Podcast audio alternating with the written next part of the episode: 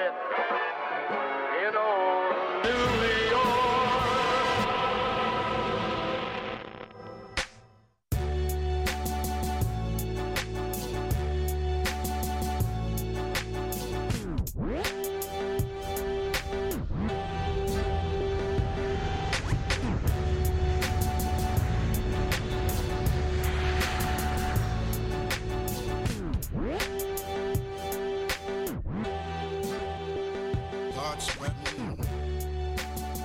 欢迎搭乘马虎航空，我是马马虎虎的妈妈。那今天要来分享一下，就是我们的嘿员工旅游。我相信大家诶、有追经济律师粉专的话，可能会有看到有这一则讯息。我今天的来宾呢，很简单，我们邀请到一个国际级的客座律师。为什么说他是国际级呢？因为他祖籍是苗栗苗栗国。为什么是客座律师呢？因为是客家人。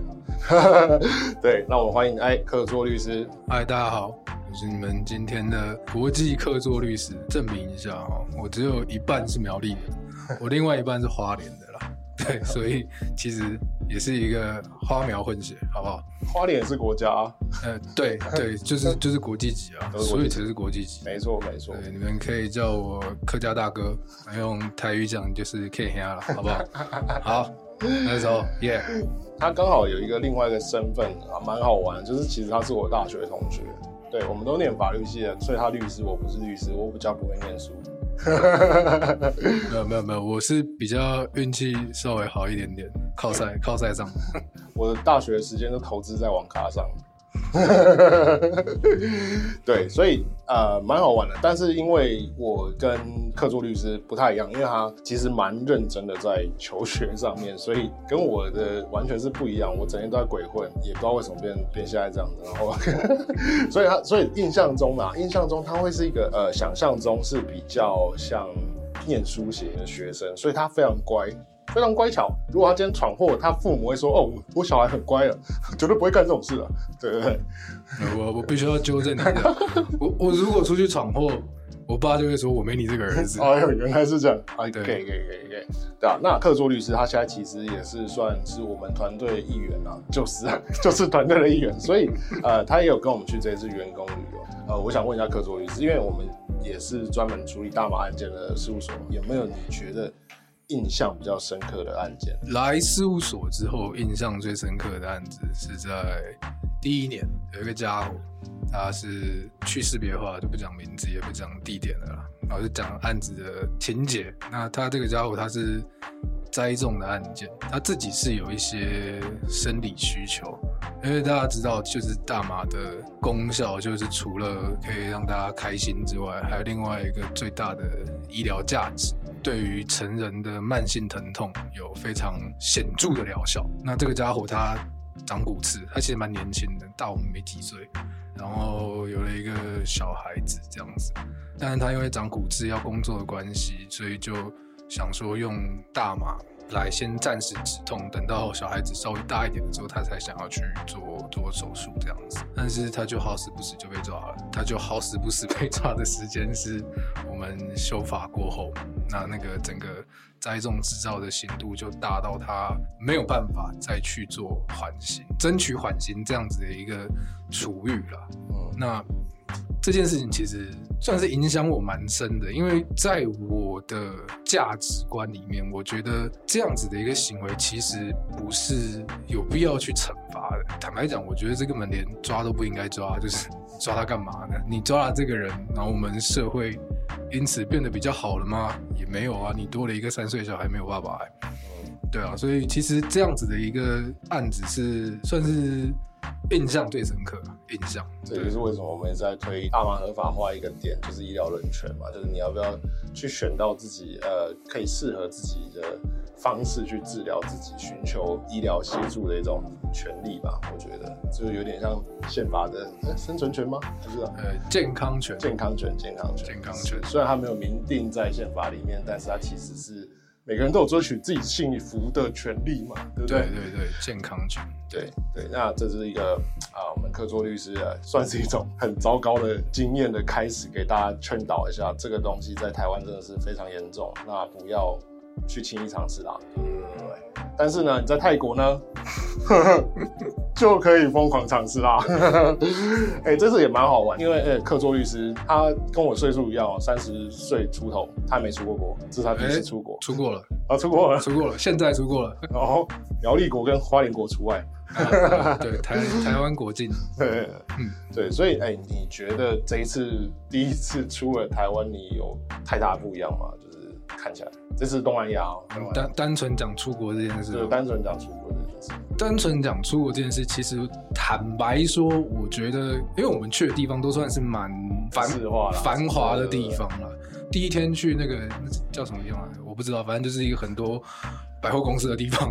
啊、就是他们的 Terminal Twenty One 啊，Siam 的那个中间，对对对对对对站有点像 Siam 有点像 Siam 金站的地方。对，然后对它那边有很多那个色彩很鲜艳的霓虹灯，对的，尤尤其是晚上。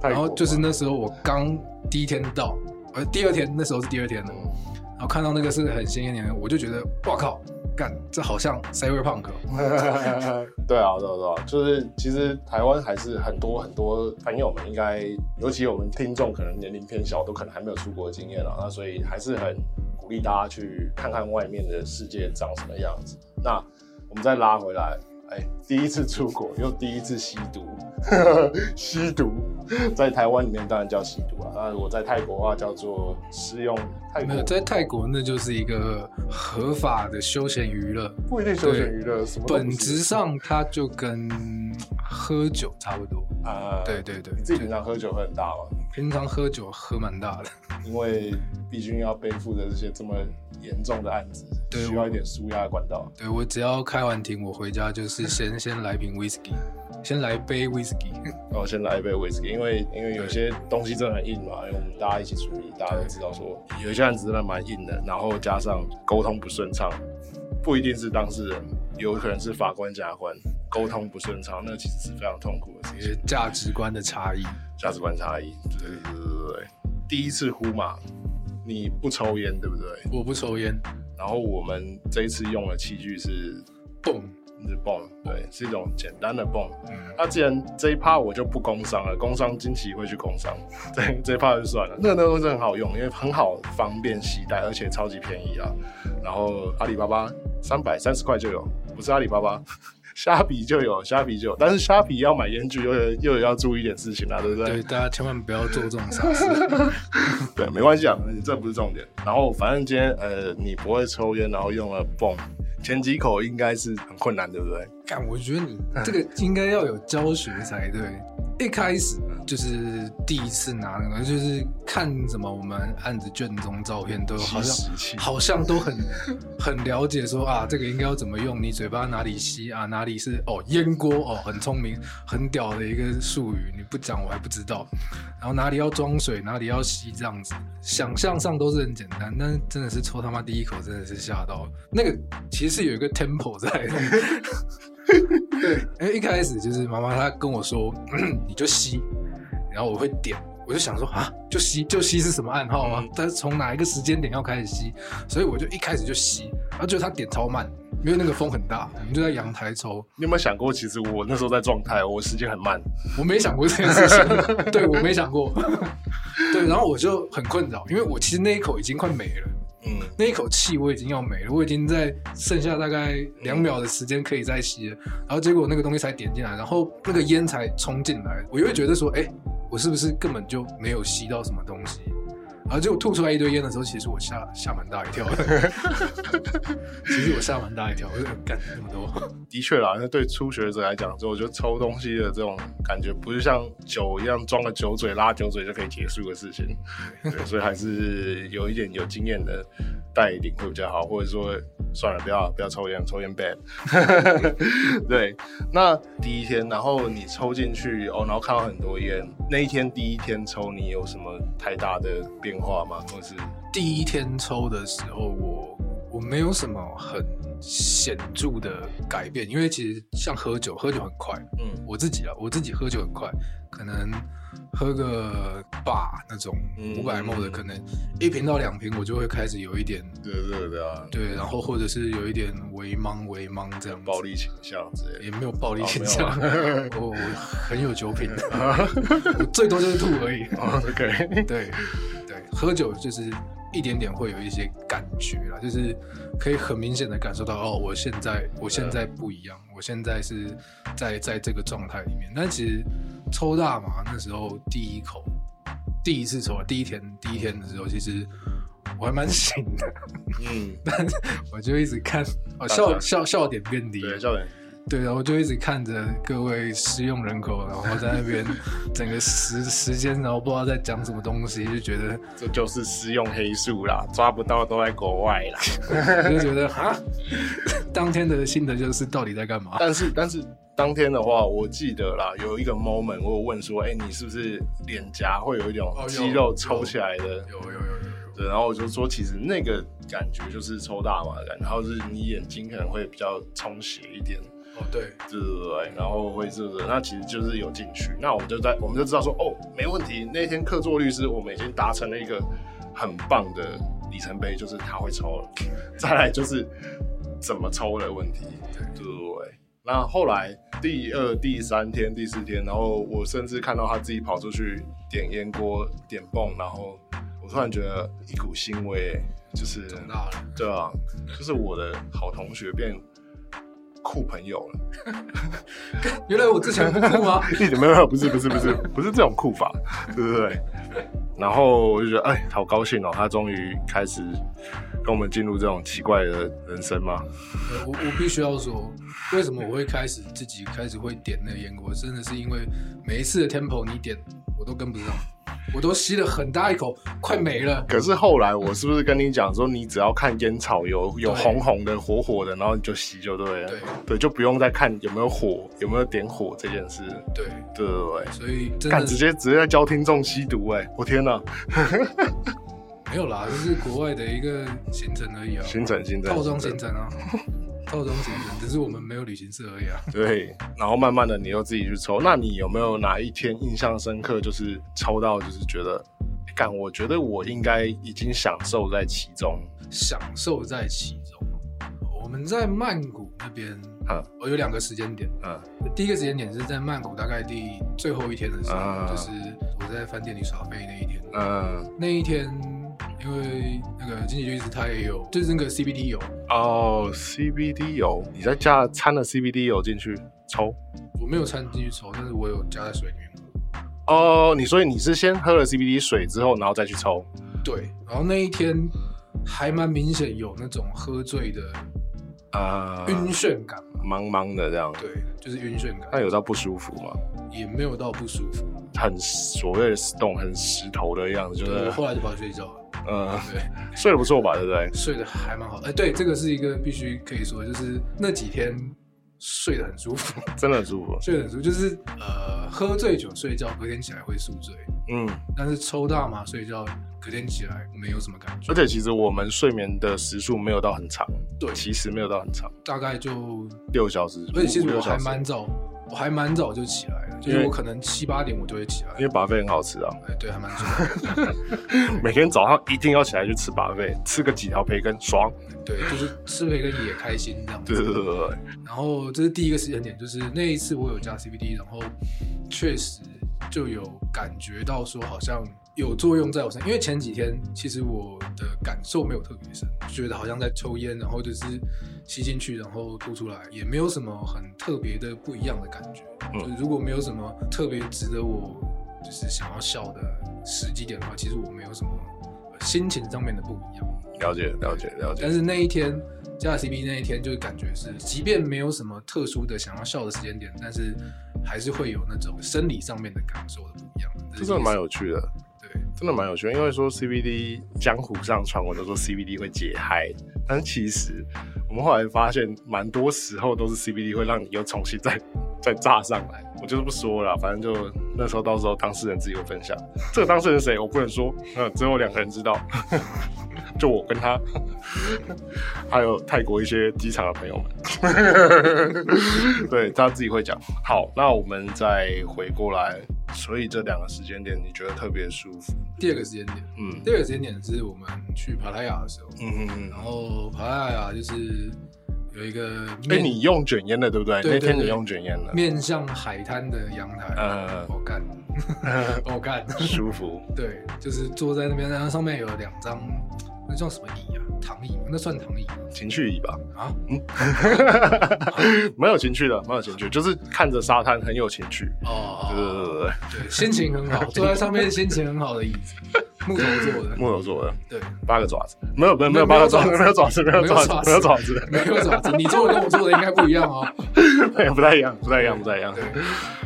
反正就是坐在那个椅子上面可以看海滩，然后我们的同事可以讲吧，毒枭律师，好，可以啊，对，他就第一次卷了一根，很丑的，我分辨不出来美丑嘛，嗯。我不评论这个，嗯。对，反正他就是卷了一根烟，那个叫什么？Joint，joint，yeah，joint，对，反正就是卷了一根 joint，然后就 test 过来，然后我就抽，我就觉得，哎，好像卷烟比较有感觉，啊哈啊哈啊哈，而且我那时候形容就有点像是在吃芥末芥末。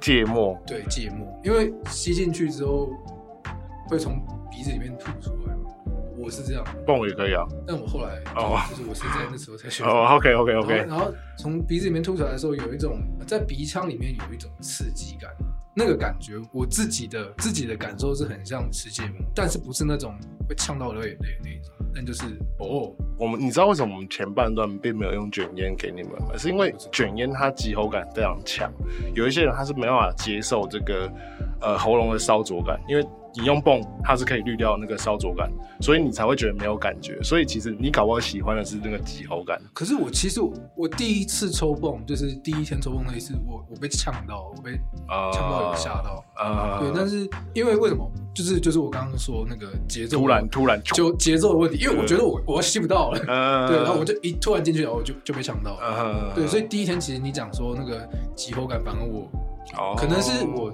使用的一开始的方式不对，因为后来我自己点的时候就比较没有这种感觉。对对对，但是用卷烟的那个时候，它那感觉跟那个你刚刚讲急喉感是，我觉得也不太一样。OK，因为它是我吸进去了，然后它是出来的时候，反而有一种我不知道怎么说，反正就是在你可能搞不好是因为用鼻黏膜吸收比较好，哎，欸有可能有可能的。也有可能，对啊，对啊，因为可能肺可能还没有像我们抽烟的人会开发出用肺怎么吸这些东西，所以你鼻黏膜搞不好是因为你用鼻子出来，所以导致你的，其实这是一个赛后检讨。嗯，我们检讨很好，嗯，所以你以后用鼻腔吸东西用拉的，可以吗？可以可以可以可以，这是可以的吗 什么都用拉的，拉的消化好，好，对，所以嗯，有可能有这个这一层，对，对，总之我后来我自己的评价啦，我觉得用用 joint 好像比较舒服一点，而且比较比较有感觉一点。哦，好啊，那以后就都用 join 吧，就用中文吧。对，请问一下，你现在新快感有维持到现在吗？没有没有我现在一点就是感觉都没有，那你回国之后有戒断症状吗？也没有戒断症状，你要认真的检讨这个问题。那我就是认真检讨，我这个我这个节目最认真，绝对没有胡乱。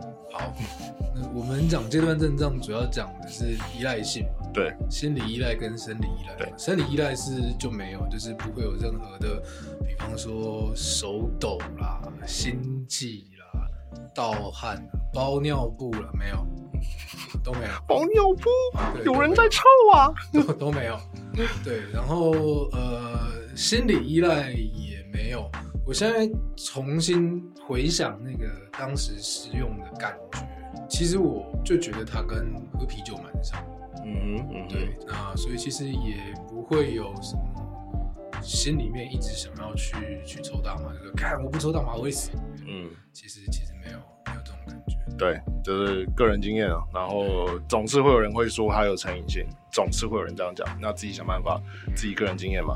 然后统计上，我们周周遭朋友抽过，完全都没有说还有这些东西。当然，新瘾呃新瘾，我觉得比较严重一点了。有一些人会依靠这个想要去睡觉，这个东西反而就是比较心理成瘾性的问题啊，就是他其实应该要寻求更正当的医疗管道去正视你睡眠问题。对，那也很像喝酒一样，那就是逃避吧，我觉得。对，那我们现在已经在台湾国内了，国国境之内。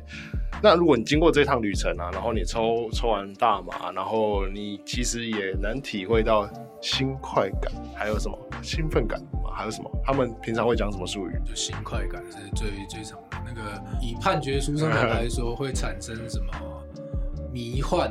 迷幻，对迷幻的感觉，我就是哪里迷幻，哪里迷幻？对我我其实不太懂啊，就是因为我想象中的迷幻可能是看过死尸，他脑子被子弹打到的时候那种感觉。就是你觉得你眼睛眼睛的产生视觉的迷幻这样对，但是其实最迷幻的是我们讲话的内容，感到要讲三小就，觉得啊，对，这是最迷幻的部分。对，就是那才是最迷幻。大家开始就讲一些乱七八糟的话，就觉得啊，你们到底在干嘛？他其实也没有乱七八糟，是大家都有一个逻辑，但是他跳来跳去，然后但是就就很好笑。其实不是乱讲，对，大家的个体讲话是有一个脉络与逻辑存在的，但是全部人都在一起就就看不懂，就跟我们判决书每个字我都看得懂，每个字我都看得懂，那你凑在一起就是你在光他小，嗯，四百二十个频道在一起，然后这样子。这种这种感觉。那其实如果开始回想一下，如果你说你现在抽完大麻，对于你现在接到的当事人，你对于他的想法，你会有改观吗？你会觉得说有更有共感吗？就是可是这个问题非常难回答，难回答吗？当事人会成为当事人哦，当事人真的当事人，一定有他的理由，一定有他的理由啊！真的，我觉得就是因为我必须坦白说，就是我是律师嘛，是啊我我的立场就是辩护，我能够帮你减轻，尽可能的去，我们不要讲减轻刑度啊，我们讲说我们是在帮你争取最适当的量刑。最佳利益嘛，对，不讲最佳利益，就是对你来讲，对你这个人来说最适当的量刑处遇。是对，因为做错事了就是要受惩罚，或者是说你一定要付出一点代价，这是一个不管是法律还是我们做人为人处事上面的一个 基准啊。对，我觉得做错事你要付出代价是对的，但是代价多或少的问题而已。是，你今天会出现在我们事务所，就代表你某种地方做错事，某个地方做错事。就被抓嘛。对我我不管，我不管啊，反正你就是做错事了。那你那你这个做错事，其实进去是讲过一句话，我觉得非常有道理。我们是律师，我们不是法师，就是嗯我不会把你的你做过的错事变不见。嗯，对我们也没有什么大家一个很很常见的误会，就是我们可以把什么大事化小，小事化无。没有讲法律，法律做的事情是你有什么证据讲什么样的的工作只是在发现证据跟解释证据，嗯最后只是在法律的层面上面帮你争取一个对你来说最适当的处遇，是其实就是这样子。那你说我经过这一些自己我去接触这件事情，然后自己去使用、去了解这个物质之后，对当事人有没有什么不一样的看法？我还是那句话，就是你，你今天会成为我们当事人，一定是什么地方出了错嘛？是是是是是，对，其实这个东西，我从以前我也是同样的想法，就是嗯你今天会来找我们，你一定是什么地方出了问题。对，我们不是解决问题哦，帮你处理问题，是因为你的问题还是存在在你身上。我也常跟我的当事人说，就是打这种官司，这些案件不是律师很厉害就可以，你当事人你也要跟我一起，这是你的案子，你的人生。法院不会因为我讲什么东西就真的给你怎么样的一个多好多厉害甚至无罪的判决，不会，还是看你这个人。所以其实我以前对他们就是这样子的态度，我用完之后我还是这样子的想法，但我可以理解为什么会想要用。嗯有一些人确实是有需求的。就坦白说，其实以我来说，我也算是有需求的人。有可能哦，对，因为你也有一点酒精成瘾哦，没有，没有，没有，没有不是我有需求。我的意思是说，我有生理上的需求。我在小时候啦，其实这要揭露一些比较嗯，OK，没问题，我们这节目最喜欢揭露，对揭露一些个人病史。对，嗯就其实我有普拿疼过敏。，OK，对，普拿疼是已经最轻的止痛药，，对，其实是这个现在最没有副作用的止痛药，但是我小时候有一次吃普拿疼吃到整个脸肿起来。嗯哼，接下来长大的过程中，其实我很少很少吃止痛药。嗯哼，对，甚至我在当兵的时候，当替代役的时候，那时候就是脚受伤，然后因为成功岭嘛，大家医生只会开止痛药嘛，嗯哼，他知道我普拉疼过敏普拉疼过敏，他就不开，他就说那你直接休息，要转半天这样，哦对。对，那其实我对于止痛药这个东西，我是一直都蛮害怕去接触的，因为我怕会有真的有什么很严重的反应或干嘛。对，如同我刚刚说，大麻这种物质，它有一个最显著的医疗价值，就是对于成人慢性疼痛有很棒的疗效，这样。是所以其实我是不是有需求的人，可能有，可能有，因为我不知道我自己未来可能我五六十岁之后会不会有呃类风湿关节炎啊之类的，对哦或者是或者是我会不会不一定是你自己嘛，因为有可能你自己喜欢或者是重视的人，你的家人什么，他也许会遇到这些问题，所以啊，嗯。我们以前小时候接受的反毒教育就是不，反正就告诉你这个东西洪水猛兽，看起来很可怕。但是，所以你经过这一次你自己去尝试过，你会发现说，哎、干，其实它没有这么可怕吧？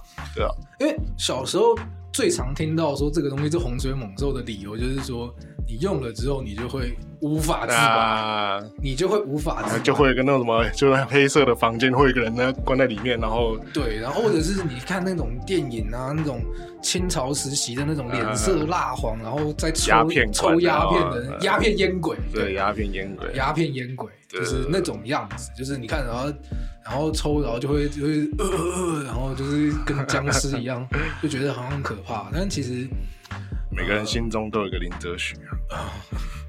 对。对。林则徐，对，对小时候我们今今天这个节目就是这个 quote。对。每个人心中都有一个林则徐，小时候，小时候。我现在我的林则徐已经 慢慢的徐哲林了，抽烟 bad。抽烟 back，对，用过之后就觉得嗯。其实、其实好像没有像想象中的这个样子是一个泥沼，啊你踩进去了就出不来，对。因为再一次瓦解你的童年，呃，对对，我的童年崩坏了。对你的反毒童年崩坏了，我童反毒童年崩坏了，就是从此以后对于这个部分已经对，了解。我长大了，看到了真实的社会。对对，再问最后最后一个，就是关于你专业的事情了，关于戒瘾治疗这件事情。戒瘾治疗，我国戒瘾治疗，你觉得这个体制上 OK 吗？觉简短说就好，不要太长。戒瘾治疗这个体制 O 不 OK？对，这个处遇，呃，呃它其实严格的说不能讲处遇了。戒瘾治疗，我觉得它的本质利益是良善的。嗯，其实我觉得它已经是一个相对进步的东西，因为你大家知道戒瘾治疗的另外一个相对的处遇处分，它其实是观察乐戒嘛。嗯哼，对，那观察乐戒它是一个物理上面把你从空间里跟毒品完全隔绝，那我就确保你完全不会再用，在在这段时间不会再用。你过了你的阶段症状期间之后，你就可以假设你是一个已经成功完成戒毒的人，嗯。这样子，这是一个观察乐戒的那个方式。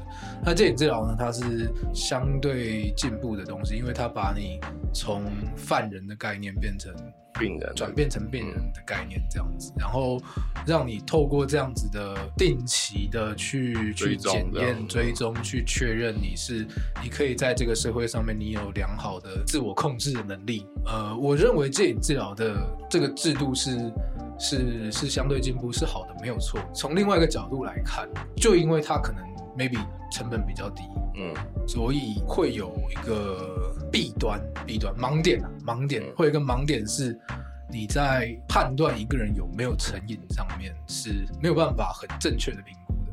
举例来说啊，就是我们常接到很多案子，就找我们想要帮忙争取戒瘾治疗的人，其实很多时候他们常会说一句话，就是啊，案子都已经发生这么久了，那你现在给我戒瘾治疗有什么用？嗯非常常听到这样子的疑问，那、我要怎么回答？我说没办法，台湾法律就长这个样子。嗯 对，因为其实其实大家大家要有一个有一个认识是，不是你你一进来你食用毒品被抓到，检察官就直接下一个戒瘾治疗给你的。你你要透过，因为你你使用二级毒品，这是一个刑事刑事犯罪，嗯你要先透过一个完整的刑事侦查程序，也没有到完整，可能侦侦查阶段检察官就直接给你，就是而且验尿到实验室也要一个时间呐，对，不就是你其实是有一有一段期间的，就是因为你被抓了，你之后，我假设大家是一个有正常价值观的人，你被抓到之后，你应该就不太敢继续用。对啊，对，所以在你拿到整个环起诉戒瘾治疗的处分，maybe 你已经过了三个月，甚至是半年了。那这段期间，其实你根本就没有在碰这些东西的情况下面，你要说自己真的成瘾，那我觉得我们就直接我们就直接拿拿拿克座律师你自己来举例好了。我们现在都已经出就是隔离完出来了，然后泰国旅行完都已经一周了吗？快一周了。快一周，只要我们现在验尿都是还是我我知道，肯定都还是嗯嗯，还是中心会员，对，所以所以呃，我们现在如果哪一天那这不幸的还真的妈的被抓去验尿，我们真的还有可能在几个月后，然后又判戒瘾治疗。啊，其实你说我们成瘾了，你觉得你成瘾吗？你还在用吗？我没有在用啊，我也在台湾，我也没有想要在台湾不会再用嘛？对对，我们讲成瘾这种东西，其实你要解决这个社会问题，因为确实你使用毒品或者是说使用这些物质，你可能会造成一些社会问题，这大家当然一定一定不否认。你就会偷钱去买毒品啊？呃抢劫啊就是还是有一些更深更严更深刻吗？对，就是要更深一层去讨论，哦 就是可能会造成社会问题。我们我们先不讨论这件事情，但是到底有没有成瘾这件事情，我觉得需要更要有一个一套法律之外的判断标准。嗯，对，就是其实我坦白说，我觉得法律不能解决成瘾问题。对，我觉得法律不能解决任何我不要讲毒品物质滥用的问题。嗯，同意。对，就是这不是法律可以解决的事情。所以，所以你说戒瘾治疗这个制度好不好？我会说它相对进步，但它有没有在改善的空间？这个制度其实它不单纯只是法律制度可以解决的问题，而是你要去透过教育，你要去透过社服团体，你要去透过其他国家的另外一个面向的力量，甚至是层面层次去改善这件事情，去关注这件事情，那你才有可能真的去处理这样子的一个问题。因为坦白说，以现在的戒瘾治疗的能量来说，它没有办法负担，它其实是不能负担的。台湾的乐戒所每天都在满人，这到底解决了什么问题？讲难听一点，它就只是把头埋到土里的鸵鸟而已啊。就是什么东西都看不到就就结束了吗？对啊，那那我觉得其实这是一个掩耳盗铃的问题。啊如果糖是毒的话，我们这些肥宅都被抓去关了，是啊，对啊，类似这种概念，对很可怕。对，就是对，就只是只是把看是你什么东西定义成毒品而已。对啊，这其实蛮考验各国政府的智商啦，对，跟处理方式。那好，那这一集我觉得很感谢哎，科卓律师，对，有没有想再聊聊什么，或者是特别的感想之类的？身为一个律师啊，我觉得大家好自为之啊。好自为之，我觉得大家好自为之啊，就是不要做一些傻事啊。跟你讲，违法的事情就是违法。对，因为泰国真的很近，我们在这趟这样花一花，哎、其实弄一弄应该也蛮便宜的啊。以生活费来讲啊，生活费来讲，因为饭店毕竟是有干妈帮我们赞助，那就那部分我就不提了。对，谢谢干妈，我们还是在这期节目还是要谢谢干妈一下。感谢一下赞助商。对对对，那我们这一集就先到这里喽，那我们下次见，拜拜。拜。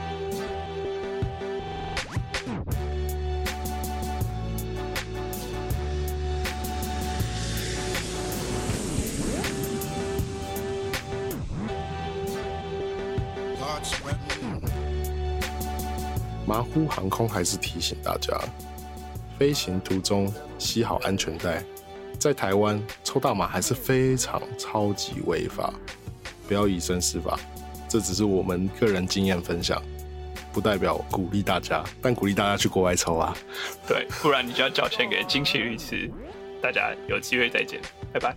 拜拜。